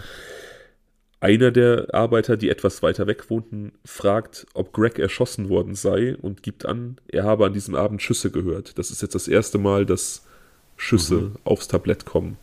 Ja. Aber Mehrzahl, Schüsse. Ja, genau. Okay. Brennan und Apple durchsuchen also nochmal das Zimmer und Ken Brennan findet tatsächlich etwas, eine kleine Delle in der Wand. Er denkt zuerst, dass diese Delle daher kommt, dass beim Öffnen der Tür mit Schwung der Türknauf immer dort gegenschlägt. Das kennt man. Ähm, ja. Er testet es, aber die Tür erreicht diese Stelle nicht. Sie kommt nicht so weit. Diese Delle muss also einen anderen Ursprung haben. Mhm. Sie fragen die Rezeption, ob sie ähm, das Zimmer 349, also das direkt angrenzende Zimmer, durchsuchen dürfen, in dem diese Arbeiter gewohnt haben. Und sie dürfen. Und tatsächlich finden sie ein kleines Loch in der Wand, gefüllt mit einer rosa Masse, die sich als Zahnpasta herausstellt. Brennan misst die Höhe des Loches aus und misst die Bahn dieses Loches mit einem Laserpointer aus und dieser Laserpointer zeigt direkt auf Gregs Bett. Also man kann quasi da ähm, dadurch auf Gregs Bett gucken, durch dieses Loch in der Wand. Ja. Brandon ist sich also sicher, dass äh, Greg erschossen wurde. Also er hält das für ein, das Loch einer Kugel in der, in der Wand und ähm, diese, diese Flugbahn würde genau passen. Ähm, wie gesagt, der Laserpointer zeigt genau auf Gregs Bett. Sie besuchen also wiederum den Gerichtsmediziner, der die Obduktion vorgenommen hat. Dr. Brown, ein sehr renommierter Gerichtsmediziner in Texas, sagt, ähm, es sei unmöglich, dass Greg erschossen worden ist. Der Arzt ist, wie gesagt, sehr bekannt. Er hat einen tadellosen Ruf, das heißt, sein Wort ist Gesetz. Mhm. Ähm, und deswegen hat das auch erstmal niemand angezweifelt, da seine, ähm, seine Ergebnisse damals, als sie präsentiert wurden. Aber Ken Brennan ist halt, ähm, oder hat das Glück, dass er ein objektives Auge von außerhalb ist und auch jemand, der erfahren ist. Also ist ihm klar, dass hier vielleicht doch irgendwie ein Irrtum vorliegt. Er fragt also weiter. Eine weitere Obduktion von Greg ist allerdings nicht möglich, denn er ist bereits eingeäschert worden. Mhm. Er fragt also, ob es noch irgendwelche anderen Spuren gibt oder irgendwelche ähm, Überbleibsel von diesem Abend. Und es gibt tatsächlich Fotos von der Obduktion, von verschiedenen Stadien der Obduktion. Brennan nimmt nun also diese Fotos in Augenschein und befragt den Arzt hinsichtlich der Verletzung. Und er fragt, ob das durch einen Schuss entstanden sein könnte. Und Dr. Brown sagt, ja, es kann durch einen Schuss entstanden sein, aber ähm, er hat keine Kugel gefunden. Es gab keine Hinweise auf einen Schuss. Es muss irgendwas anderes gewesen sein. Er bleibt beim wahrscheinlich Verprügeln oder Zerquetschen. Nun findet Brennan das Foto von dem Loch, Loch im Herz und er erkennt es sofort als Einschussloch. Also er ist sehr, sehr erfahren, auch mit Mordopfern und er sieht direkt, dass es sich da um einen Einschuss landet, äh, handelt. Sein Original-Wortlaut, den habe ich gefunden in einem Zeitungsartikel, ist gewesen: That motherfucker was shot. Also okay. er, scheint ja. jemand, er scheint jemand zu sein, der sein Herz auf der Zunge trägt. Ja, absolut. Der Arzt will es nicht so richtig glauben, aber als Brennan dann insistiert, erkennt auch der Arzt an, dass es sich höchstwahrscheinlich um eine Schusswunde handelt. Im Mai 2011 werden erneut die Bewohner aus dem Zimmer 349 befragt. Speziell Tim Steinmetz, ein Arbeiter auf einem dieser Ölfelder. Wieder sagt er, dass er nichts gesehen und nichts mitbekommen hat. Ken Brennan bittet ihn dann darum, das zu protokollieren, damit diese Aussage aufgenommen wurde und ähm, feststeht. Und als Steinmetz seine Unterschrift leistet, eröffnet ihm Brennan, dass er ihn jetzt wegen Falschaussage belangen kann, denn er weiß, was passiert ist. Durch einen weiteren Kollegen, der beiden Zimmerbewohner Tim Steinmetz und Lance Müller, hat er erfahren, dass an diesem Abend im Zimmer getrunken wurde, wie an so vielen Abenden und Lance Müller, der für ja, seine aufbrausende Art und dafür bekannt war, dass er so ein bisschen ein Kleinkrimineller war, bat einen Dritten in diesem Zimmer trinkenden Kollegen, er solle aus seinem Auto, also aus Lance Müllers Auto, eine Flasche Whisky und seine Knarre holen. Mhm. Dieser Kollege hat beides mitgebracht. Die Menschen tranken weiter und Lance Müller begann mit seiner Pistole rumzuspielen. Er zielte auf die verschiedenen ähm, Mitarbeiter und ja, also hat da so einen auf dicke Hose mit der Knarre gemacht. Das ist ein richtiger Sympath. Richtiger Sympath, auf jeden Fall. Jemand, mit dem man gerne trinken möchte, auf jeden Fall, ja. Ja. Tim Steinmetz schlug ihm dann die Pistole aus der Hand, als er quasi auf ihn zielte. Und beim Runterfallen löste sich ein Schuss. Dieser Schuss durchschlug die Wand. Die Männer waren sofort in Alarmbereitschaft. Sie dachten, dass da irgendeine Konsequenz kommt, dass jemand aus dem Nachbarzimmer kommt und sich beschwert, dass da geschossen wurde. Sie waren sich allerdings auch nicht sicher, ob da überhaupt jemand wohnt. Und als dann einfach niemand erschienen ist, sind sie davon ausgegangen, dass das Zimmer nebenan unbewohnt ist. Sie haben dann das Loch mit Zahnpasta verschlossen und gehofft, dass es dem Hotelpersonal nicht auffällt. Und das war die Kugel, die ihn getroffen hat. Genau. Als dann am nächsten Morgen die Polizei kam, hatten sie erst ein schlechtes Gewissen, weil sie natürlich direkt an diese Kugel denken mussten, die die Wand durchschlagen hat. Aber als dann die Polizei sagte, dass der Tote höchstwahrscheinlich zerquetscht worden ist, dachten sie, sie seien aus dem Schneider, denn wie gesagt, zerquetscht hatten sie niemanden. Ja, ja klar. Ja, und diese Kugel allerdings hat den auf dem Bett liegenden Greg Flanagan in seinen Hodensack getroffen. Das war diese ein Zentimeter tiefe Riss oder lange Riss ja. und, und ist dann durch den Hodensack, durch den Intimbereich quasi bis ins Herz vorgedrungen und hat ihn getötet. Aber ähm, wie ist er dann aufgestanden? Wie gesagt, es dauerte circa 30 Sekunden, bis er verblutet ist. Also er muss tatsächlich im Bett gelegen haben. Vermutlich wirklich die Zigarette in der linken Hand schon bereit zum Rauchen. Vielleicht in der rechten die Fernbedienung, hat dann diesen starken Schmerz gespürt, nehme ich an. Ich äh, rekonstruiere das jetzt so. Und wahrscheinlich war ihm klar, dass er irgendwie Hilfe braucht. Und ich denke, er ist aufgestanden, wollte zur Tür und ist dann zusammengebrochen. Boah, wie schlimm. Was für ein, was für ein scheiß Zufall. Ja. Aber ähm, ich frage mich die ganze Zeit, die müssen doch nebenan im Zimmer gehört haben, dass einer umgefallen ist. Das hört ja. man doch, wenn ein erwachsener Mann hinfällt. Keine Ahnung. Also ich denke mal, es hängt auch ein bisschen davon ab, wie, wie, ähm, wie schwer er ist, wie weit das Zimmer, also wie weit irgendwie der Ort, wo er umgefallen ist, von deren Ort entfernt ist. Vielleicht lief auch ein bisschen Musik. Wie gesagt, die haben getrunken. Hm. Ich stelle es mir halt super nah vor die ganze Zeit, ne? Ja. So echt äh, Kopf an Kopf quasi. Aber es ist ein Horror. Ähm, es ist, ich finde, es ist so für alle Beteiligten irgendwie ein Horrorszenario. Ne? Also ich meine, der, der Craig Flanagan, der da im Bett liegt und ähm, ja einfach total überrascht wird und gar nicht, bevor er überhaupt realisieren kann, was passiert ist, einfach auch schon tot ist und so, sinn, so sinnlos aus dem Leben gerissen wird. Ja, und, und Schmerzen muss das muss er auch haben, ne? Also das muss er, wenn, oh, wie schlimm, das hat ja einfach eben einfach mal gesamten Torso zerfetzt von innen, ne? Ja. Und aber es ist natürlich auch Horror für die in Anführungsstrichen Täter, ne? weil es ja auch ja, keine klar. bewusste Tat war. Nee. Und mit der Schuld musst du halt auch erstmal leben. Ja, aber was ich mich auch frage ist, ähm, wenn sie jetzt mit Zahnpasta dieses Loch zugemacht haben, dann frage ich mich, wie es sein kann, dass es auf der anderen Seite dann, dass die Zahnpasta so weit durchging, dass es von der anderen Seite aussah wie eine Delle. Keine Ahnung. Ich denke mal, dass man einfach die Zahnpasta reingedrückt hat und ähm, wenn die dann trocknen, trocken wird, dann zieht die sich ja auch so ein bisschen zusammen. Ich denke, so ist es entstanden. Aber es ist trotzdem, du, also wie soll ich sagen, die hatten ja keinen Kontrollblick von drin, die wussten ja gar nicht, wie weit sie reinpumpen müssen. Nee. Die also, wussten ja, weil das ist ja eine super Maßarbeit, also quasi ähnlich äh, präzise wie dieser eine Schuss. Ähm, ja. Letztendlich dann die Zahnpasta durch ein kleines Loch du siehst die andere Seite der Wand nicht, einfach durchzuquetschen und dann genau an diesem Punkt aufzuhören, wo quasi die Wand endet. Ja, also lassen sagen 15 Zentimeter oder was weiß ich. Ja, das ist das, krass, ja, auf jeden Fall. Das ist krass, ne? Auf das der eigenen halt Seite ist es nicht das Problem, ne? Mir geht es wirklich um die Seite von, äh, von äh, Craig Fleming. Ja, total. Es ist halt auch krass, dass das einfach in einem halben Jahr niemandem aufgefallen ist, auch dem Hotelpersonal nicht. Spricht nicht unbedingt für das Hotelpersonal auch tatsächlich.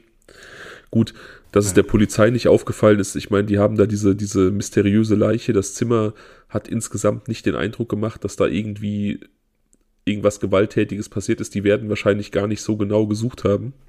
Nee, wahrscheinlich nicht. Aber ich denke die ganze Zeit, dass ist total krass, dass das niemandem aufgefallen ist. Also weder den Leuten, die danach in dem Zimmer wohnten, noch irgendwie, wie gesagt, dem Personal. Und dann kommt der, ähm, der Klischee-Ermittler und ähm, findet das direkt am ersten Abend, so nach dem Motto. Ja. Und ab zum nächsten Einsatz. Ja, ja, ja, genau. Ja, was soll ich sagen? Ja, also dann ist er auch scheinbar einfach gut, ne? Wenn er sowas findet. Das sage ich ja, ne? Also ich habe auch noch irgendwie ein, zwei andere Fälle gelesen, an denen er beteiligt war und ich glaube, das ist ein extrem fähiger Mann und ich glaube, wenn man irgendwie in Amerika in ein Verbrechen verwickelt ist, dann ähm, ist man extrem auf der sicheren Seite, wenn der für einen ermittelt, aber wie gesagt, seine Selbstdarstellung ist halt recht fragwürdig. Ich finde, das ist so ähm, überholt, dass jemand wirklich als Detektiv arbeiten kann und ähm, offensichtlich so erfolgreich und prominent werden kann. Ich finde es total geil. Also ich, ich finde es auch geil, aber das glaubt man gar nicht, dass es sowas heutzutage noch gibt. Ja, ich habe als, als Kind habe ich diese äh, Agatha Christie Filme und Romane geliebt und so Hercule Poirot, so der Gentleman-Detektiv, der einfach auch davon lebt, Detektiv zu sein. Ja, das, wäre so mein, das wäre so mein Wunschtraum gewesen. Also wenn ich äh, ähm, einen, einen Traumberuf hätte angeben müssen, irgendwie als, weiß ich nicht, Zehnjähriger, dann wäre es das gewesen. Und ja, Craig Flanagan, äh, nicht Craig Flanagan, äh, Ken Brennan hat, lebt also unseren Traum quasi. Hammer. Ja. Ja, aber wie gesagt, offensichtlich ein sehr fähiger Mann, ne? Ja. Ähm, da kann er auch wirklich selbstverliebt sein, ein bisschen. Definitiv, definitiv. Er hat diesen Fall auf jeden Fall zum Abschluss gebracht und ähm, auch wenn das für Susi wahrscheinlich ja sehr, sehr unbefriedigend war und natürlich nicht minder traurig, aber immerhin hat sie eine Erklärung bekommen. Und ähm, also ich bin immer noch perplex, ne, weil ich das so, so unfassbar scheiße vom Schicksal finde. Also was ist denn das für ein Kack-Timing? Ja. Ah, unfassbar. Wie, was ist mit den Tätern passiert? Also Tätern mit den. Lance Müller, also der Mann, dessen Waffe es war, die da losging, hat dann im Gericht natürlich seine, sein Bedauern zum Ausdruck gebracht. Das wurde ihm auch größtenteils abgenommen, also es war wohl authentisch und so bekam er dann zehn Jahre. Die Staatsanwaltschaft hatte 20 gefordert, das wäre auch im Rahmen der Anklage möglich gewesen, aber das Gericht ähm, sah zehn Jahre als äh, Tat und Schuld angemessen an. Und ja, in Anbetracht der Tatsache finde ich es auch okay. Also so aus meiner Laiensicht, Bauchgefühl. Also der ist natürlich ein super krasser Spacken, dieser Typ, dass der da einfach mit, mit einer geladenen Waffe rumspielt, wenn die betrunken sind. Ja. Ich glaube, das war, das war, glaube ich, kein sonderlich oder ist, glaube ich, kein sonderlich ähm, angenehmer oder intelligenter Mensch, aber ähm, zehn Jahre sind zehn Jahre, ne? Also er wollte halt niemanden töten. Hm. Ja, ich glaube, ich sehe das genauso wie du. Also ich glaube halt in Deutschland wären halt zehn Jahre schon eine deutlich andere Tat. Also es wäre wahrscheinlich dann mutmaßlich oder so.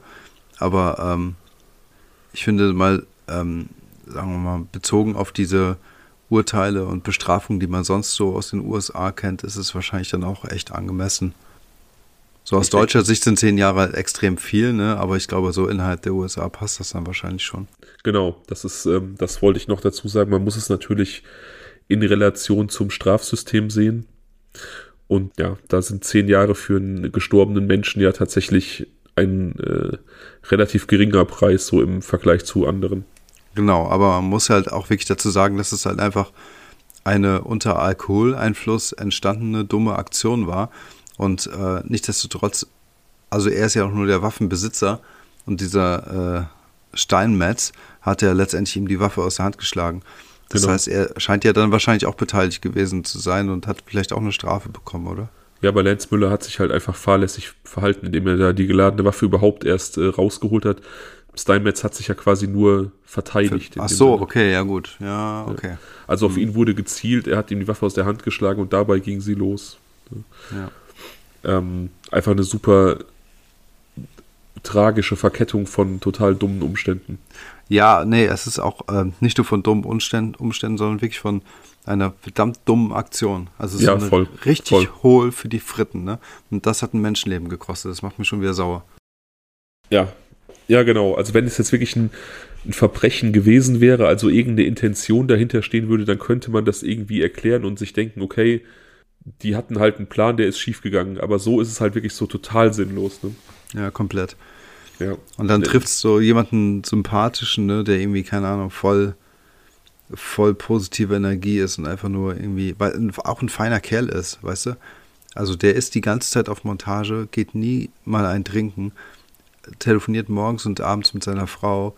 Ey, weißt du, ich meine? Also der ist doch einfach nur, ja, wie soll man sagen, ein feiner Kerl offensichtlich. Er ist, äh, er macht sich nicht die Finger schmutzig, weißt du? Ja, ja, ja. Ja, wie gesagt, ich habe auch den Eindruck gewonnen, also die Berichterstattung, die ich jetzt ähm, konsumieren konnte, wie gesagt, es werden immer ähm, sehr sympathische Bilder gezeichnet von irgendwelchen Mord- und Todesopfern, aber in dem Fall auch sofort aufgrund der Rahmenumstände, die du jetzt genannt hast, erschien es mir auch authentisch. Hm. Voll.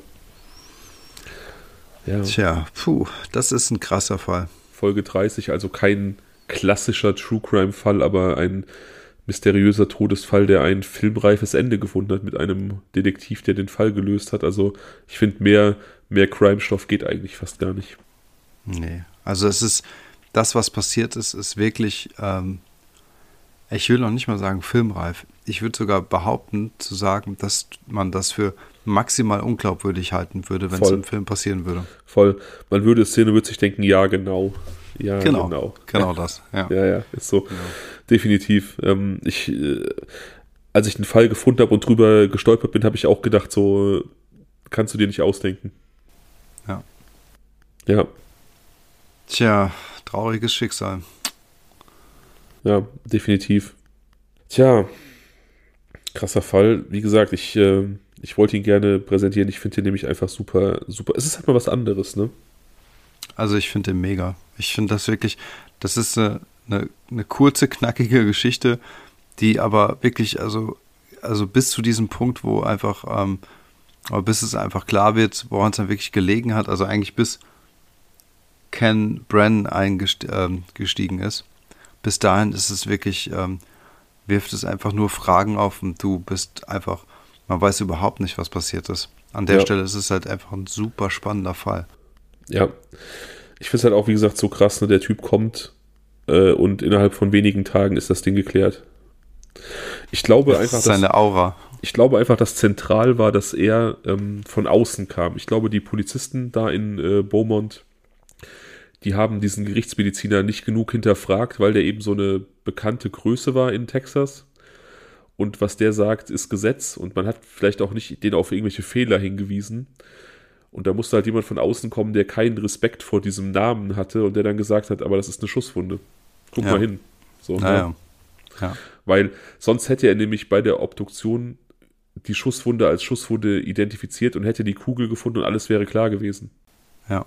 Aber ich meine, diese Kugel, die muss doch dann auch ausgetreten sein. Oder eben nicht ausgetreten sein. Da muss ja irgendwo im Körper noch stecken. Ja, die wird wohl im Herzen geblieben sein, ja. Ja. Da hat dann, das wurde dann offensichtlich nicht mehr eröffnet, weil man einfach gesehen hat, okay, da ist ein, ähm, da ist ein Loch im Herz und dieses Loch im Herz kann wohl tatsächlich auch durch diese angenommenen Szenarien, also Quetschen, extremes Verprügeln oder Überfahren, kann es in Ausnahmefällen auch entstehen.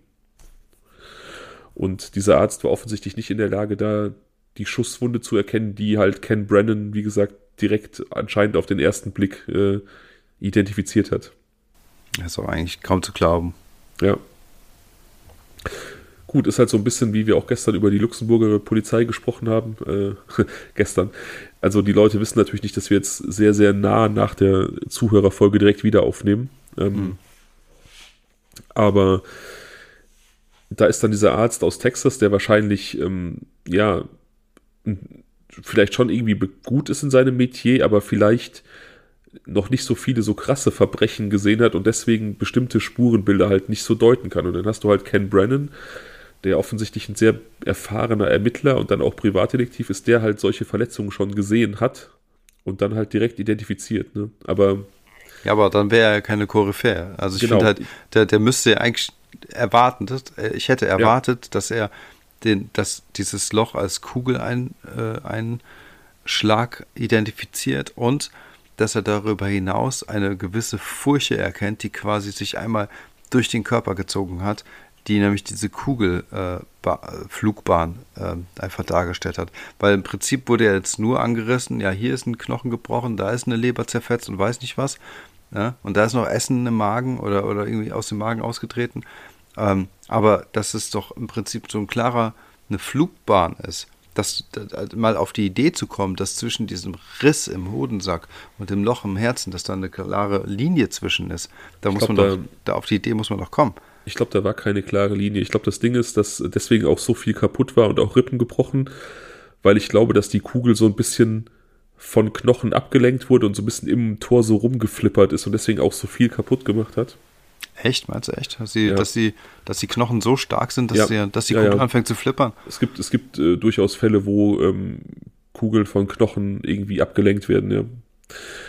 Das ist jetzt, wie gesagt, nur meine Interpretation, aber ich persönlich denke halt, wenn ich da als Arzt, als obduzierender Arzt ein Herz vor mir habe, wo ein Loch drin ist, dann öffne ich vielleicht auch einfach mal das Herz und gucke, was ich da vielleicht noch so finde. Und dann hätte er höchstwahrscheinlich ja, die Kugel gefunden. Ja. Also es ist, es ist auf jeden Fall ein Fehler seinerseits geschehen. Ja. Ähm, krass. Also wie lange hat jetzt der ähm, Steinmetz bekommen? Ähm, Oder gar Habe ich vergessen, ehrlich gesagt. Okay. Hab ich wenn, wenn, tatsächlich Wenn vergessen. überhaupt, er, er, hat sich ja verteidigt, ne? Nee, der ist auf jeden Fall auch verurteilt worden, weil er ja äh, nachweislich eine Falschaussage getätigt hat. Ach so, deswegen. Hm. Aber, ähm, verdammt, verdammt. Ist ja nicht schlimm, vielleicht fällt es noch ein. Gucken wir nachher nach. Okay, ja, äh, krasser Fall. Gespannt. Ja, extrem also, krasser Fall. Normalerweise sagen wir jetzt immer, ähm, wir sind gespannt, was ihr da draußen dazu meint, aber ja, hier ist ja alles klar. Ja. ja. aber trotzdem könnt ihr natürlich äh, sagen, was ihr denkt. Ne? Also so ist es nicht. Das ähm, auf jeden Fall, da bin ich tatsächlich ich, gespannt. Ich würde mal fast sagen, dass eure Reaktion ähnlich ist wie die unsere, nämlich ähm, ja Empörung und wirklich fast Entsetzen, was für traurige Schicksalsschläge Schläge es geben kann und wie ja, was für ein Arschloch dieses Timing ist. Ja, das ist ein richtiges Arschloch auf jeden Fall. Jetzt bin ich auf jeden Fall gespannt, was du äh, dir für was wäre wenn Szenarien überlegt hast. Uh, da bin ich mal gespannt. Also, ähm, was ist es denn? A, B oder C? A. A, okay. Hauchdünn, also wirklich hauchdünn. Was wäre das zweite gewesen? B. Nein, echt? Ja, also A hat 38 Prozent, B hat 35 Prozent und C hat 28. Also es ist, ähm, es war sehr eng dieses Mal. Leute, habe ich nicht genügend betont, dass C das Nonplusultra ist? Hast du wieder versucht, Einfluss zu nehmen? Nein. ich habe es nur viermal unterstrichen. Beherrsch dich. Mano, nein, ich finde natürlich äh, A auch cool. Aber C besser. Macht ja nichts. Machen wir irgendwann andermal. Und da werde ich, so, da werd ich so richtig so zwei Fallobstfälle da mit reinbauen, auf die keiner Bock hat. Nein, ich manipuliere nicht. Ich kann ja ah. wieder nicht mitreden, leider. Okay, Fabian. Bist du denn bereit? Bereiter geht's gar nicht. Möchtest du noch einen Schluck trinken? Vielleicht, aber erzähl erstmal, hau mal rein. Was wäre, wenn wir Menschen alle Gedanken hören könnten? alle Gedanken hören könnten. Ja. Boah, das ist ähm, so ein bisschen analog zu deiner ähm, Frage, was wäre, wenn äh, wir alle Tiere quasi verstehen und hören würden. Mhm, die ja. Welt wäre ein sehr, sehr lauter Ort.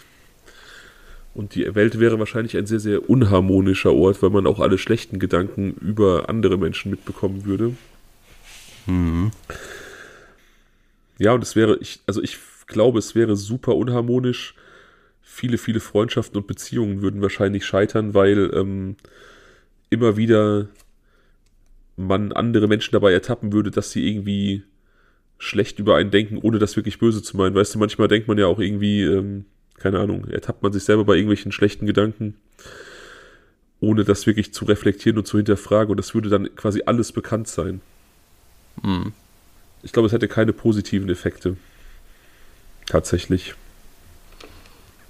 Mhm. Krasse Frage auf jeden Fall. Das glaube ich auch. Mir ist gerade so eine spontane Blitzidee gekommen. Ich könnte mir vorstellen, dass es ähm, so eine Art Make-up von innen geben würde.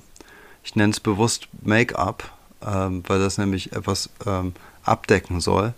Und zwar die Gedanken sozusagen, dass ich mir vorstellen könnte, dass in so einer Welt solche Medikamente, die vielleicht sonst Menschen mit Depressionen oder sowas nehmen, quasi zur, zum Modeaccessoire werden, damit du im Alter keine negativen Gedanken hast. Weißt du, wie ich das meine? Möglich, also so eine Art. Ähm, so eine innere Beauty-Wäsche. Äh, ja, so ein Unterdrücker von schlechten Gedanken, so wie der ja. chinesische Anti-Porno-Helm, über den wir neulich gesprochen haben. Nur so halt, eine Art, ja, aber vielleicht noch weniger ein Unterdrücker, sondern viel eher so ein, so ein Glücklichmacher von innen. Vielleicht in so einer Gesellschaft würden vielleicht auch alle einfach kiffen oder so, keine Ahnung.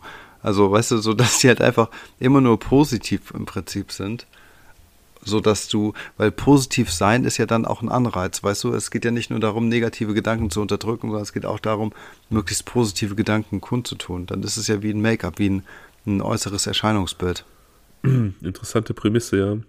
Es gibt so ein, ähm, es gibt ein, ein, ein Computerspiel mit so einer ähnlichen Prämisse. Schicke ich dir nachher mal einen Trailer zu, ist ganz interessant. Könnte jetzt, ähm, also passt in den Kontext auf jeden Fall. Mhm. Ja, klingt spannend, mach mal. Ähm, aber es ist schon eine interessante Frage. Ne? Ähm, ich, äh, ich bin gespannt, was die anderen Optionen gewesen wären. Äh, sind auch beide gut. Also, also C finde ich halt ganz extrem spannend, aber ich finde halt auch B ziemlich gut. Also um das abzuschließen, ich, äh, also ich habe das Gefühl, dass ich jetzt nicht sonderlich viel gesagt habe und nichts Kreatives gesagt habe. Ich glaube auf jeden Fall, es hätte eigentlich nur negative Folgen. Also ich glaube, es hätte wirklich eigentlich nichts Positives. Vielleicht, ähm, vielleicht positiv insofern, als dass ähm, es ja auch keine, keine Geheimnisse mehr gibt. Also es gibt ja manchmal die Situation, dass man Menschen sympathisch findet oder vielleicht auch noch tiefer greifende Gefühle für die hegt, aber sich nicht traut, das zu formulieren. Und ähm, das wäre natürlich auch hinfällig. Also es würden vielleicht mhm. auch Freundschaften und Beziehungen entstehen, die so nicht entstehen würden aufgrund von sozialen Konventionen oder Schüchternheit. Aber mhm. ich glaube, es hätte zum Großteil negative Folgen. Also ich glaube, dahingehend wäre es super spannend, ne? Also einfach mal zu wissen, so, wer denkt denn jetzt genau wie über mich? Ähm, aber das, das, will man ja manchmal auch gar nicht so genau. Das will man gar nicht wissen, aber manchmal vielleicht doch. Also es wäre zumindest äh, erkenntnisreich, aufschlussreich ja. und äh, vielleicht auch ein bisschen witzig hier und da. Ähm, na ja, oder? Also ich finde das, finde das schon interessant, das mal zu wissen. Ich meine, manchen Leuten kann man es fast von den Augen ablesen, aber ja, ja. Ähm, aber gerade äh, so in der, ähm, halt so zwischen Männlein und Weiblein fände ich das schon ganz interessant, eigentlich mal zu, ähm, zu, zu wissen, wer so vielleicht auch äh, manche Frauen oder Männer doch ein bisschen mehr als sympathisch findet oder sowas, weißt du? Also das dahingehend finde ich das einfach, äh, finde ich ja schon ganz lustig. Ich glaube aber ähm, im Großen und Ganzen wird das halt letztendlich dazu führen, dass jeder Mensch für sich äh, genommen versuchen würde, seine Gedanken super krass zu kontrollieren und daher dann wahrscheinlich dann äh, gezwungen wäre, dann irgendwie Gedankenstopperpillen zu schlucken oder so. Ja, auf jeden Fall. Also so, ich habe gerade überlegt, so für mich so sozial oder halt im, im ähm, in der Interaktion mit anderen Menschen würde sich eigentlich wenig ändern oder gar nichts, weil ich eigentlich auch immer so durchaus Leuten spiegle, ob ich sie mag oder eben nicht mag. Also es weiß immer jeder bei mir zumindest, wo, wo er grob dran ist. Aber natürlich gibt es halt immer Kontexte, ähm, beruflich beispielsweise oder so, wo man vielleicht manchmal negative Emotionen runterschlucken muss. Das würde dann natürlich äh, sich durchaus ändern. Auf alle Fälle. Ja. Wenn man da ja. vielleicht da vielleicht wenig schmeichelhaft von dem einen oder anderen denkt und der das äh, besser nicht erfahren sollte. Ja. ja. Ich glaube, spannender wäre es dann wirklich zu sagen, dass man mal selbst die Fähigkeit hätte für eine Stunde oder so. Das wäre richtig cool. Ja, ja also das wäre, wär, cool. glaube ich, noch was anderes, als dass es jeder kann, weil ich glaube, dann bist du ja auch immer Teil des Ganzen. Ne? Das ist natürlich auch maßlos unfair, wenn man sagt, nur ich habe jetzt die Fähigkeit, aber ähm, äh, man selbst ist ja dann einfach auch immer unter einer dauerhaften sozialen Kontrolle. Und ja. ähm, das muss ja dann furchtbar anstrengend sein. Das ist halt das einzige Geheimnis, das man hat, ne, dass einem keiner nehmen kann, so was man denkt irgendwie. Und ähm, die Gedanken sind eben frei. Und das sind sie dann nicht mehr. Die Gedanken werden nicht mehr frei. Exakt. Das war schön, ne? Gutes Schlusswort. Danke. Das fand ich gerade auch mal selbst gut. Das war richtig geil. Möchtest du, ähm, ich habe überlegt, es war wirklich ein gutes Schlusswort. Wir machen jetzt keine neuen Was wäre wenn Szenarien, weil wir erstmal warten, bis äh, Zuhörer-Input kommt. Oder wollen wir doch welche machen? Nee. Mm -mm. Lass mal warten. Dann musst du halt nur relativ zügig die E-Mail-Adresse einrichten, dass ja. ich die teilen kann, dass dann ähm, ja, Vorschläge reinflattern können. Ja, das, das geht schnell. Ich würde cool. sagen, wir warten mal erstmal noch. Okay, dann machen wir das. Ja, um den kleinen Anreiz zu schaffen. Dann sind wir hier, ähm, dann sind wir hier raus, würde ich sagen. Ja, würde ich auch sagen. Dann vielen Dank fürs Zuhören da draußen und schreibt uns gerne, ähm, was euch gefallen hat. Schreibt eure Gedanken zum, äh, zum Fall und ähm, schreibt uns, sobald es geht, gerne ein paar Was wäre wenn Fälle. Ja, wir freuen, wir freuen uns auf jeden Fall sehr. Ja. Ich bin echt gespannt, was ihr für Input habt. Ja. Ja, dann bis zum nächsten Mal. Bis zum nächsten Mal. Ciao. Ciao.